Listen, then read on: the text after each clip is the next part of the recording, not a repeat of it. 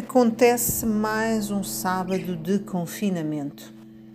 Acordei cedo ainda com a mesma dor de cabeça que tinha surgido 48 horas atrás e a descrição mais próxima é de como se os ossos do crânio se estivessem a deslocar, alternando com náuseas. Mesmo assim, levantei-me da cama, pensando poupar energia o mais que podia, mas resolvi limpar a casa. Pensei para mim própria: sem atividade será bem pior. Depois de pequenos e insignificantes trabalhos de limpeza, como aspirar e lavar o chão, tomei banho. Foi o momento em que me encontrei a mim própria. Quando desloquei a cabeça para trás por algum tempo, de modo a usufruir da água morna, atingindo com alguma violência o meu corpo, consolando em primeiro lugar a minha face, seguindo até aos meus pés. Vesti roupa própria para sair sem grande aprumo. Mas não fui longe. Não posso, não poderei sair do círculo junto à minha casa, condenada a ver uma realidade à qual estou saturada de ver. Os mesmos prédios, as mesmas lojas, eventualmente as mesmas pessoas e, de certeza, os mesmos lojistas por detrás dos balcões. Oh, que desespero! Voltei ao lar e fiz um almoço leve: bacalhau assado, brócolos e batata cozida. Que banal e enfastiante, mas isto pode ser. Lá consegui dormir um pouco depois do almoço para depois decidir dar uma volta a mais quarteirões que anteriormente.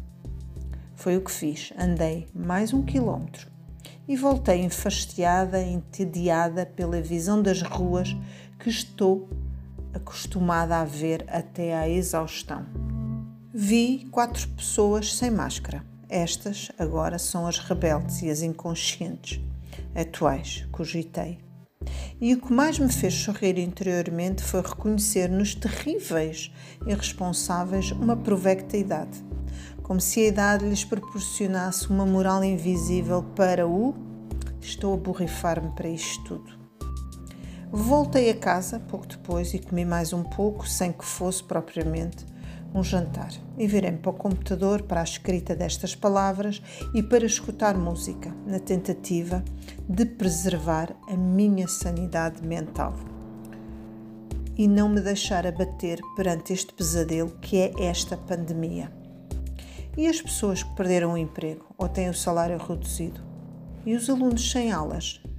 Já para não falar de quem perdeu a vida.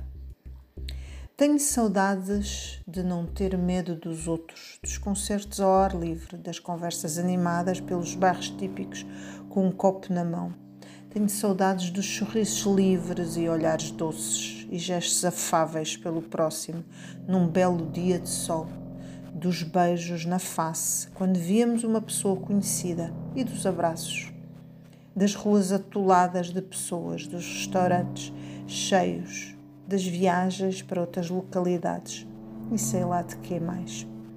Além de umas saudades profundas de ver a face das pessoas despida, de ver os seus lábios sorrindo ou não, e um contorno de um rosto completo e definido, a marca da nossa identidade. Enfim, saudades de tudo que nos foi ceifado pela pandemia. Por fim, irei ler um livro, tentar dormir para finalizar mais um dia de banalidade e clausura. Não posso deixar de concluir que éramos felizes e não sabíamos.